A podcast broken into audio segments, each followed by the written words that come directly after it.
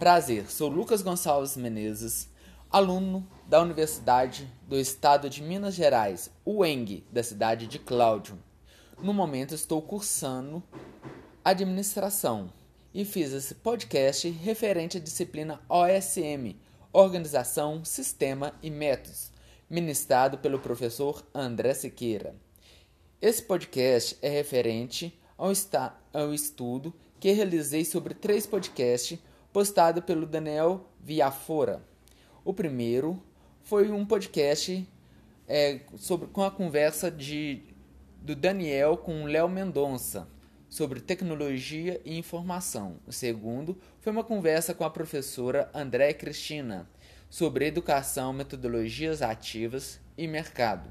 E o terceiro, um episódio especial, uma conversa com o prefeito de Cláudio, José Rodrigues, mais conhecido como Zezinho.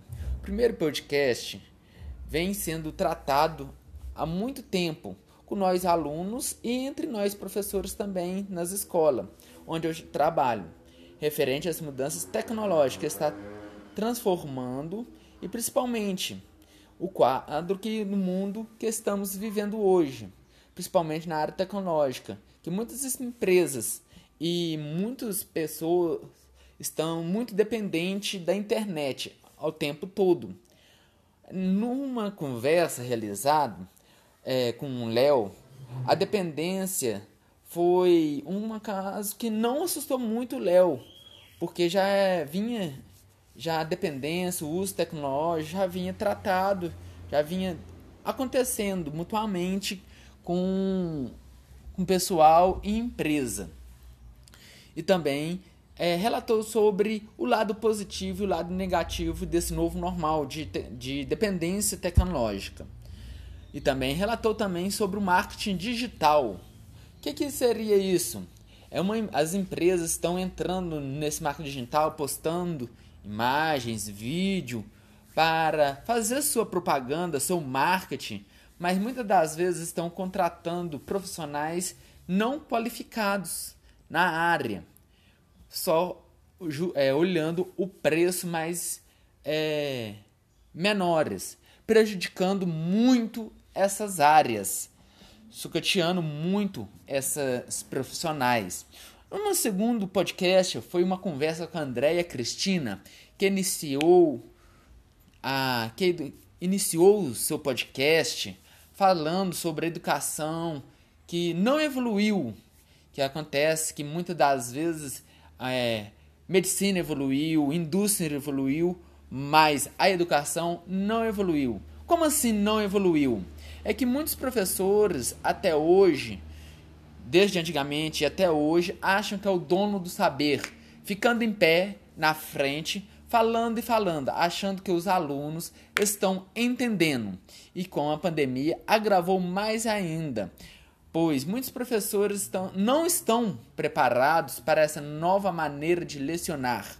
Ela critica que até teve alguns professores que ficam é, ministrando suas aulas a partir de áudios, sem ter interatividade com os alunos, deixando os alunos apenas escutando as aulas ou fingindo que estão escutando as aulas e passando para o professor um falso conhecimento que devemos, nós como professores, que também sou um professor na área de matemática, devemos mudar o protagonismo. De nós sermos o protagonismo e passar para os alunos, que eles que são o protagonismo dessa nova educação. Que as mídias é uma ferramenta para que podemos fazer esses alunos seus protagonistas e não é, fingir que estamos passando algo para eles novos que devemos trazer eles no, trazer para eles novos conhecimentos, que esses alunos for, formam, são formadores de opiniões, e não deixando esses alunos apenas é, ficar à mercê dos conhecimentos passados por nós professores. Um dos motivos que esses professores recusam a essa assimilação entre metodologia ativa e os professores que já vinham com aquela ideia antiga de ministrar aula expositiva lá na frente, com pó de giz e quadro, quadro negro, falando, é mudar esse novo patamar. Aí vem o estudo que culturalmente explica que desde antigamente estamos doutrinados ao que? A que, a escola, que os alunos vão à escola apenas buscar o conhecimento, apenas pegar o que o professor passa e eles pegam, sem nenhum aumento de conhecimento. E na verdade, temos que fazer os alunos correr atrás, procurar novos métodos, novos conhecimentos, ser autônomos, ser mais eficientes. Aí vem aquele estudo que ela até passou para a gente, que foi um, na área que eu mais gostei. Essas resistências vêm por, pelos todos os motivos, pelo lado dos, dos alunos, quanto dos professores, gestores, por tudo. Os alunos acham mais cômodo ficar na sua e receber tudo mastigado do professor, em vez de correr atrás de novos conhecimentos, de ser autônomos, de, de ser aquele proativo, aquele aluno proativo.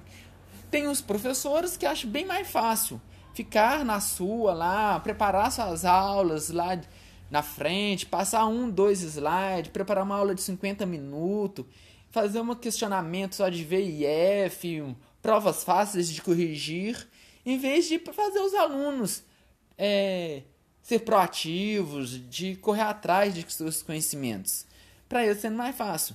Também os gestores acham bem mais fácil deixar os alunos ficando mais cômodo e pegando tudo do professor apenas, ficando não é, incomodando ele, não fazendo os gestores ter novas atitudes. E como os alunos, deixou um recado para a gente que como alunos devemos correr atrás dos nossos conhecimentos e não ficar parado esperando tudo pronto, tendo autonomia e uma proatividade, pois esses alunos, que sejam nós, como os alunos do curso de administração, que quando chegarmos no mercado, temos que enxergar um lado diferente de, da empresa, de tudo que está tendo um pensamento crítico e tendo um olhar de uma maneira diferente, para que podemos, além de obedecer o que é mandado pela empresa, e sim criar novos métodos, no, novas maneiras, ser um proativo dentro da empresa. E por último, no terceiro episódio, em especial, Daniel conversa com o prefeito Zezinho e começa assim dando parabéns, porque nessa data é o aniversário da nossa queridíssima cidade Cláudio, que aí o Zezinho comenta sobre a importância da universidade na cidade, que percebe-se as mudanças entre jovens e expectativas desses alunos após concluir os cursos na universidade que a universidade tem professores de ótima qualidade e uma gra e agrava as que faz a cidade é crescer. Percebe-se que muitos desses alunos têm sabe como a cidade agradece por isso.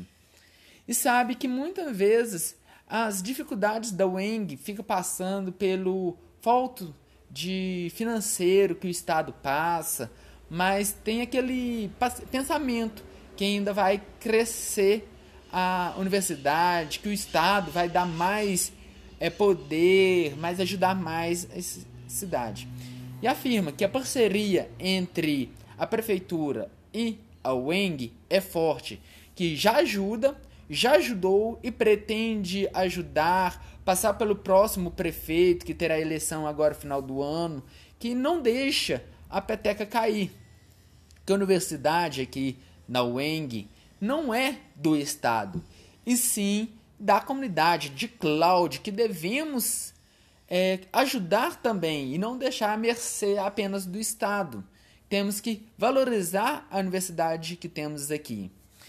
E relata também que o, a ordem de pagamento pagamento não, desculpa, a ordem de de serviço para a construção de novas salas tem andamento, que já foi feito orçamentário, que já está tudo pronto para fazer as construções de novas salas, que vê o crescimento, uma visão que o crescimento da universidade estar necessitando de novas salas.